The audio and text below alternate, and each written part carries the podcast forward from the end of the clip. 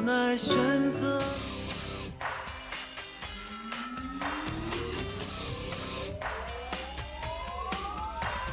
This ain't a song for the broken hearted.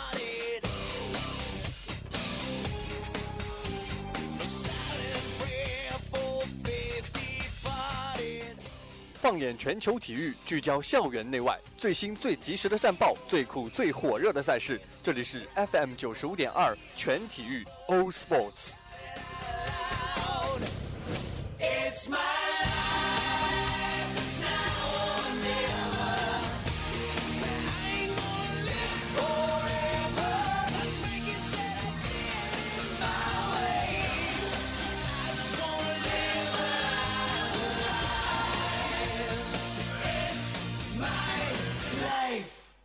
It's my life. It's All Sports。Work it, make it, do it. Makes us harder, better, faster, stronger. That, that, that, that, that don't kill me, can only make us stronger. I need you to hurry up now, cause I can't wait much longer. I know I got to be right now, cause I can't get much longer. Man, I've been waiting all night now, that's how long I've been on ya. Hello，各位听众，欢迎继续锁定 FM 九十五点二浙江师范大学校园之声。那么，在北京时间的十七点三十一分，又是与您不见不散的全体育，我是今天的主播子珍。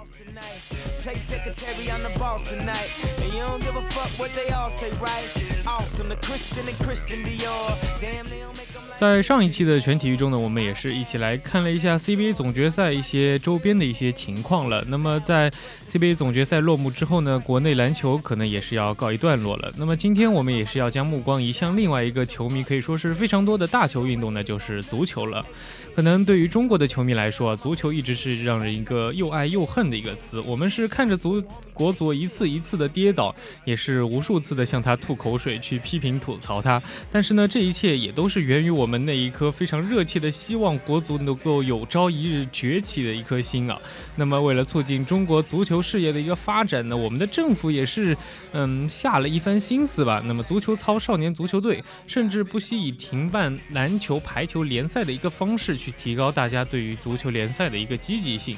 那么我们也是能够了解到，这个出发点呢一定是好的，但是仔细的去思考一下，这样的做法是否真的能够推动足球事业的发展？还是最终呢，只会沦为一项可能看起来非常漂亮的政绩工程。那么今天的全体育也会让我们一起去直击中国足球的改革，去挖掘足改背后的种种。In the? Cause it's Louis Vuitton dine night. So we gon' do everything the kind like. Heard they do anything for a Klondike. Well, I do anything for 那么在一段音乐过后，让我们一起来进入今天节目的第一个板块——风云战报。do anything when the time's right.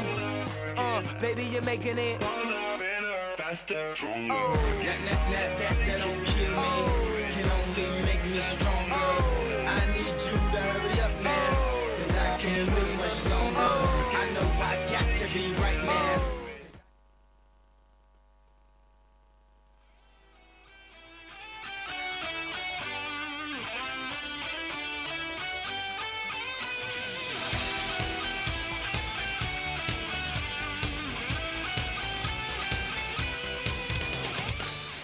足球方面，北京时间三月二十九号，二零一六年欧洲杯预选赛 A 组第五轮，荷兰主场一比一战平土耳其。第三十七分钟，伊尔马兹攻入一球；第九十二分钟，斯内德远射击中亨特拉亨特拉尔头部，弹入网内。另一场比赛中，西班牙主场一比零小胜乌克兰，欧预赛三连胜。主场正赛已连续三十场不败，穆拉塔打入唯一进球，拉莫斯射中门柱，卡西利亚斯屡次救险。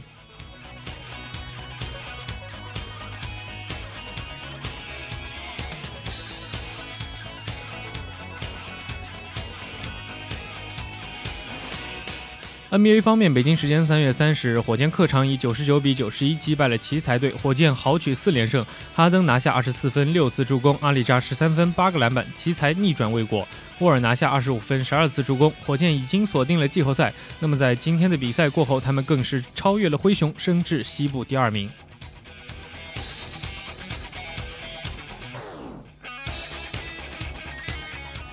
田径方面，北京时间三月二十九号，据国际田联官网报道，十九岁的日本天才短跑选手桐生祥秀近日在美国一项高校田径邀请赛上，男子百米跑出了九秒八七的惊人成绩夺冠。虽然由于当时比赛比赛当时超风速，桐生祥秀的这一成绩没有被官方承认，但按照桐生祥秀目前的竞技状态，他很有可能成为第一个在正式比赛中百米突破十秒大关的黄种人。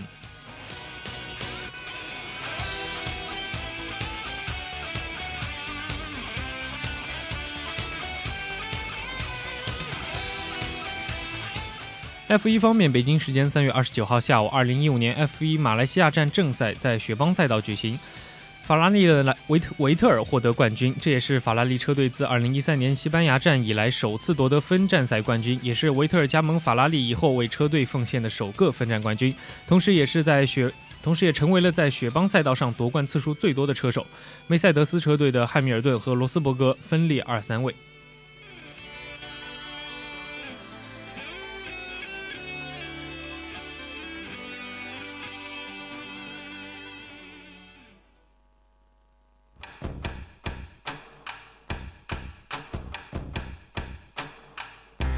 Amazing, I'm the reason everybody fired up this evening. I'm exhausted, barely breathing, holding on to what I believe in. No matter what, you'll never take that from me. My reign is as far as your eyes can see. It's amazing. 那么子珍在节目的开头也是提到了啊，最近我们的政府呢也是对于我们长期积弱不振的中国足球进行了一些大刀阔斧的改革，可能相信很多人也是听说过了这样的一件事情，但是真正去了解它内容的人应该是少数。那么我们今天就要来先简单的介绍一下何谓足球改革，那么足球改革到底又是改了哪些东西呢？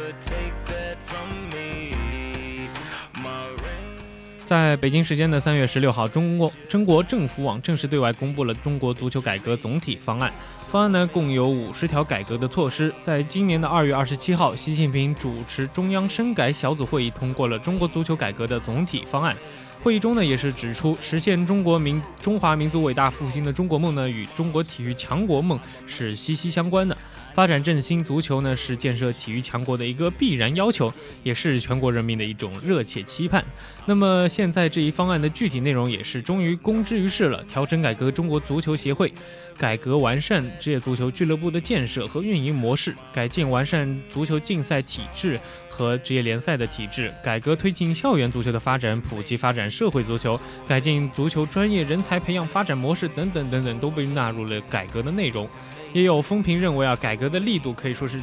前所未有的超乎想象。中国足球改革和发展的春天可能是要真的到来了。那么改革中呢，也是特别的针对了校园方面，做了非常多的说明。除了让各地中小学呢把足球列入体育课的教学内容之外，加大学习学时的比重。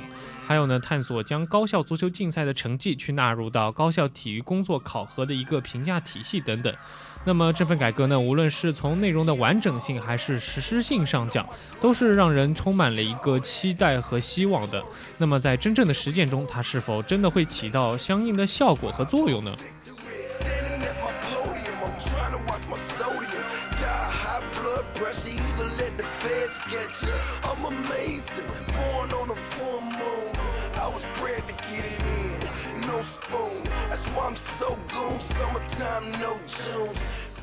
上有政策，下有对策。那么改革的条例一经颁布下来，全国各地的中小学也是非常自觉的去响应起了党中央的一个号召，也是纷纷拿出了自己的特色去回回应这样的一次改革，也因此出现了近期非常备受争议的足球操啊。那么在网上，如果你去搜索足球操这样的一个视频啊，还会有足球操完整的一个分析和详解的教程。那么背景音乐上呢，这些足球操大部分都是选用了耳熟能详的一些足球歌曲，比如说是世界杯主题歌《生命之杯》或者是《Ole Ole》。那么从动作上面去看呢，这些足球操更贴近于是抱着球去做广播体操，大部分时间呢都是用手去持着球，而用脚和足球有我接触的部分确实非常的少，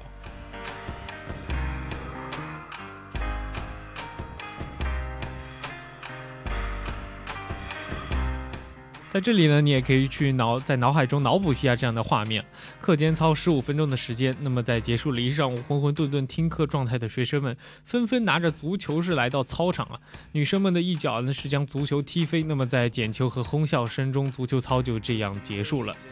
那么更加有意思的事情呢，除了足球操，在视频搜索中还出现了乒乓球操、游泳操等等。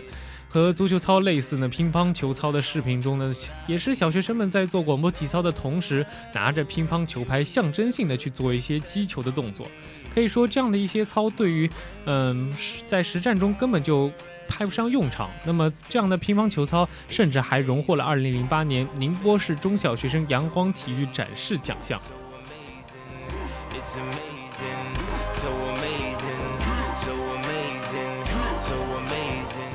如果你真真正正的去看过足球操的这样的一个视频，你就会发现这样的做法着实是非常的可笑。它与普通的广播体操实际上是没有太大的差别的，只不过是在你平时做动作的基础上，让你拿了一个足球。那么于是呢，就会被称为足球操了。那么你把足球换作是另外一任何一个其他的球类都没有任何的区别。那么只要你拿着篮球，它就是篮球操；拿着排球就是排球操。那么这样一种死板的广播体操，即使在锻炼效果上，也可能未必会有非常大的一个提升。更不用提它会让学生们去提起一个对足球的兴趣了。甚至呢，长此以往，让学生这样僵化的去练习足球操，会让他们产生一种厌恶感更不要说去借此来培养他们对足球的一个兴趣了。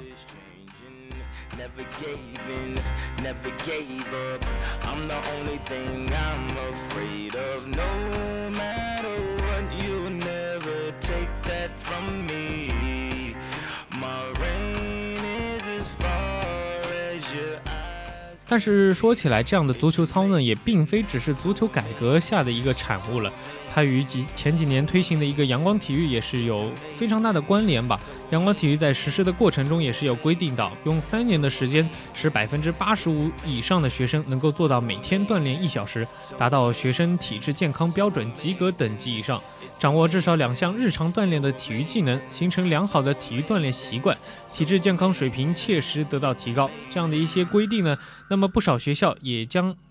至掌握至少两项体日常锻炼体育技能呢，衍生为了广播操加上机械的这样的一种组合，那也就是我们上面提到的足球操了。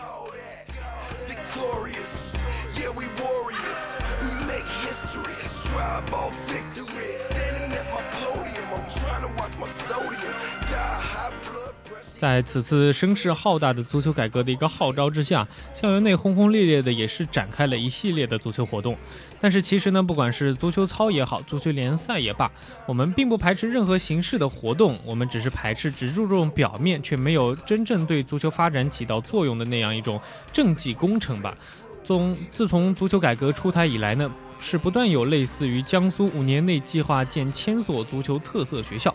佛山教育部门提出到二零一七年建立两百所足球校园足球推广学校。重庆首批三百所足球特色校园学校挂牌，每班每年至少赛十场这样的新闻出现，甚至让子珍想到了大跃进时代那一些太浮夸的口号啊。那么各地球市推广校园足球，似乎也开始异化为领导，你看我们也搞足球啦。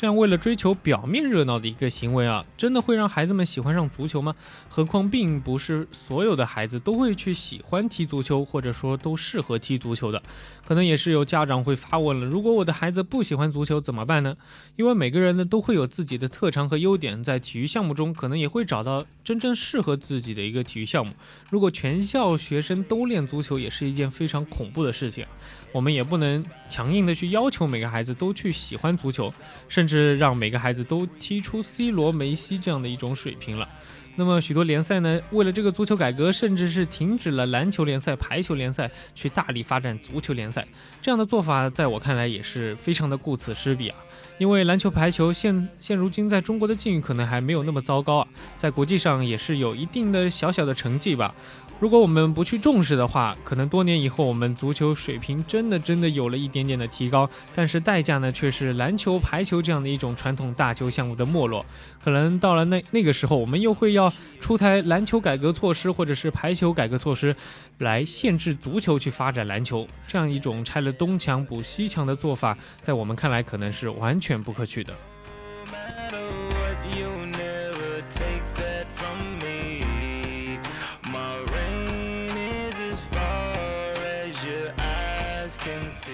在今年两会上，全国政协委员、前 NBA 球星姚明也是提出了推广专项体育课的这样一个提案。那么，通过体育专项课对某一个项目进行深入的了解，去真正的培养学学生参与到这一个体育项目中的一个兴趣，去变成变被动学习为主动锻炼。可能这样一来呢，学生即便运动能力达不到一定的专业水准，也会对这个项目产生一定的兴趣，去懂得里面的门道，为终身锻炼呢去奠定一个坚实的基础。那么，就像姚明所提议的那样，无论是提升学生体质，还是推动足球进入校园，最重要的呢，就是是要激发学生的一个兴趣了。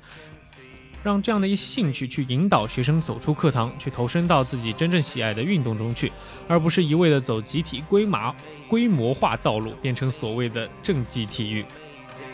So amazing, it's amazing, so amazing, so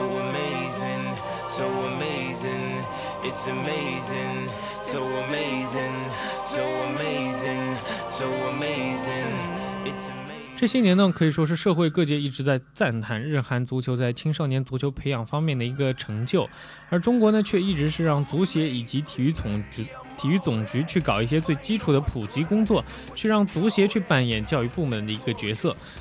这样的一个做法可以说是本末倒置啊。那么日韩青少年足球的成功呢，真正主导他们的就是他们的文教部门。日本呢是文教省，韩国则是文化体育和旅游部。也就是说呢，青少年足球的发展应该是靠体育和文化教育部门的齐心协力去完成的。而我们在搞青少年足球方面，一直是在走极端，要么是足协和体育总局去主导，要么就是让教育部门去主导。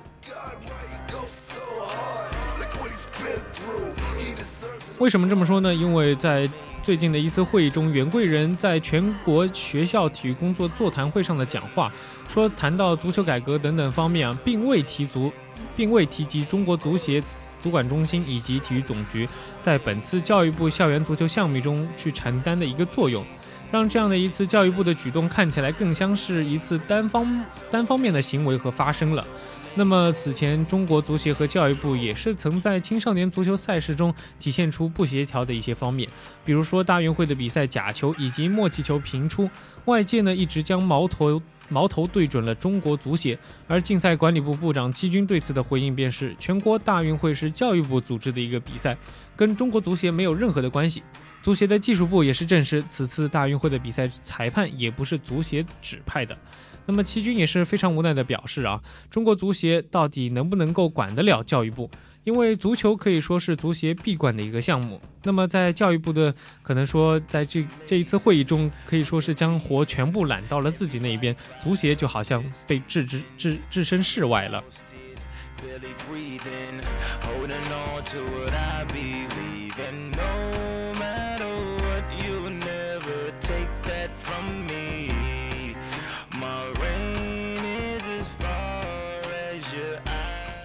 发展校园足球呢，可以说是一项非常长期的过程，也是需要一些完备的计划的。那么在目前看来，中国校园足球可以说是困难重重。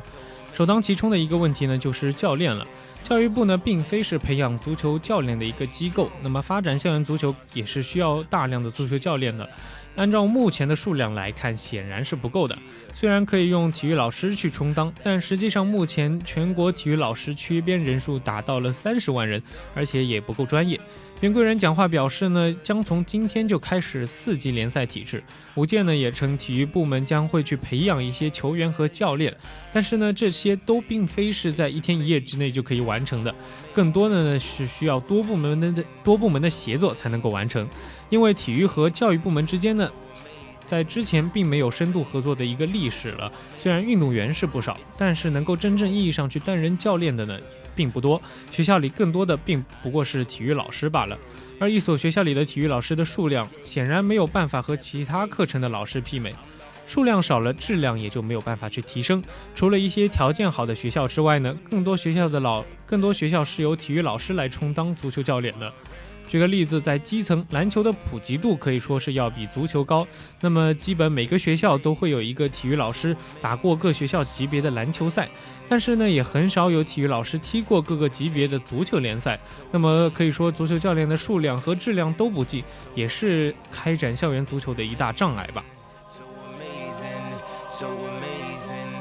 amazing,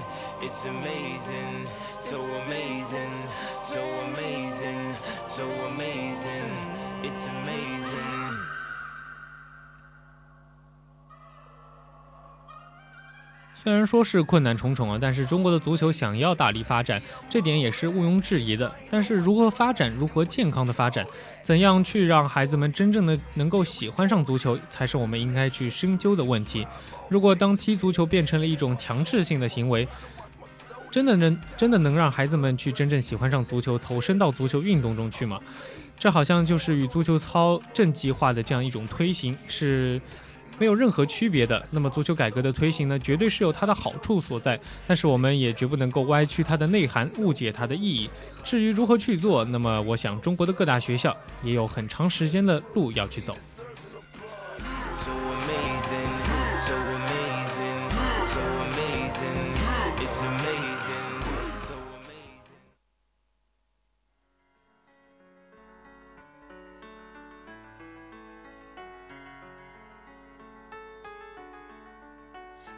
in that airplane.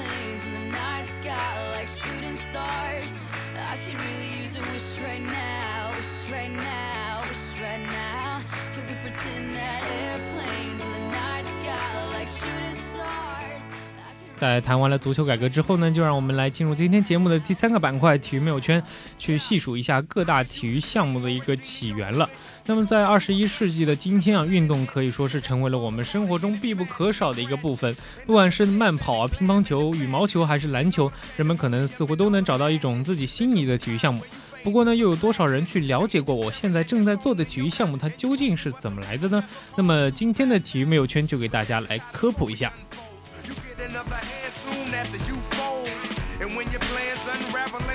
首先来讲一讲，可以说是我们中国的国球乒乓球了。乒乓球运动的诞生呢，纯属是一个偶然的事件，只因为两个英国青年玩耍而引起的。十九世纪末呢，一天，伦敦的两个年轻人到一家饭馆去吃饭，那么在等待侍者送饭的时候，他们就感到无聊了，就信手将装雪茄的盒盖拿在手中玩，同时又将酒瓶上的软木塞给拔了下来那么两人呢就在餐桌上你来我往互相打过来打过去结果他俩玩的竟然竟然入了迷连吃饭都顾不上了。由此呢这样一种餐桌上的游戏很快就演变成发展成了足乒乓球赛并席卷了伦敦一时形成了一股乒乓球热。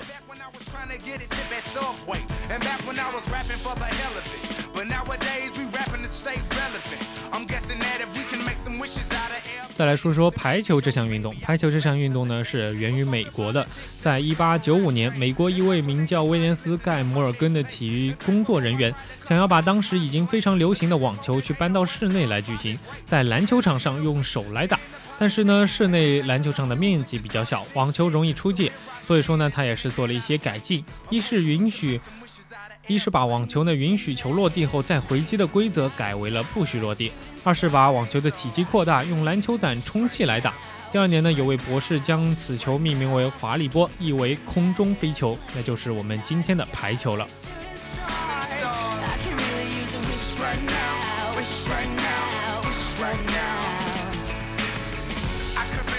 再来谈谈耳熟能详的篮球啊，这项魅力无穷的运动是起源于一八九一年，至今呢已经有一百零八年的一个历史了。它起也是起源于美国的，是美籍加拿大人詹姆斯奈史密斯博士所发明的。当时呢，学校是交给了他一项任务，在十四天内要发明一种运动的室内项目。它既不损害运动员的身体，也不会去破坏运动体育设备，更要具有体育道德精神。那么，面对这一项艰巨的任务，他可以说是绞尽了脑汁。开始呢，他试图将各种不同的室外运动转为室内室内运动，但是呢，都失败了。那么后来，他回忆起自己童年时代在加拿大玩过的一种儿童游戏啊，就根据这种游戏编写了篮球最早的十三条规则。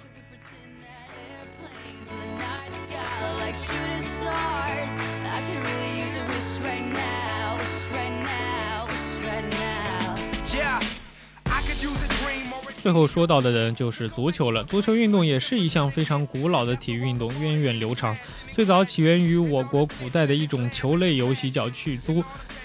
那么后来经过阿拉伯人传到欧洲，发展成为现代足球。所以说，足球的故乡呢是中国。据说希腊人和罗马人在中世纪以前就已经从事一种足球游戏了。他们在一个长方形场地上，将球放在中间的白线上，用脚把球踢滚到对方场地上。当时就称为这种称这种游戏为哈巴斯托姆。那么到了十九世纪的初叶，足球运动在当时欧洲以及一些拉美国家，特别是在资本主义的英国是相当的盛行。直到一八四八一八四八年，足球运动的第一个文字形式的规则——剑桥规剑桥规则也应运而生。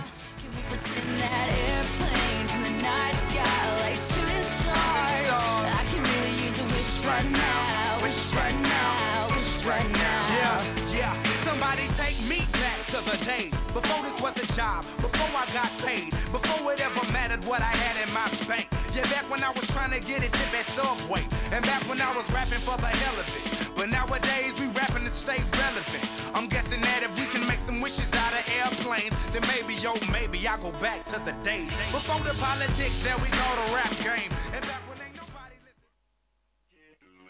us harder, better, faster, stronger. That, that, that, that, that don't kill me, can only make us stronger. I need you to hurry up now, cause I can't wait much longer. I know I got to be right now, cause I can't get much longer. Man, I've been waiting all night now, that's how long I've been on ya. 也让我们一起来回顾一下今天节目的重要内容。在第二个板块背景聚焦中呢，我们也是一起去将目光聚焦到了最近风头正盛的一个足球改革。那么我们也是希望中国足球呢，能够在一种良性的改革之下，走上一条正确的道路。在第三个板块体育没有圈中呢，也是一起去盘点了一下各大体育项目的一个起源，也是让听众朋友们一起去了解了一下各种耳熟能详的运动它们的起源和历史。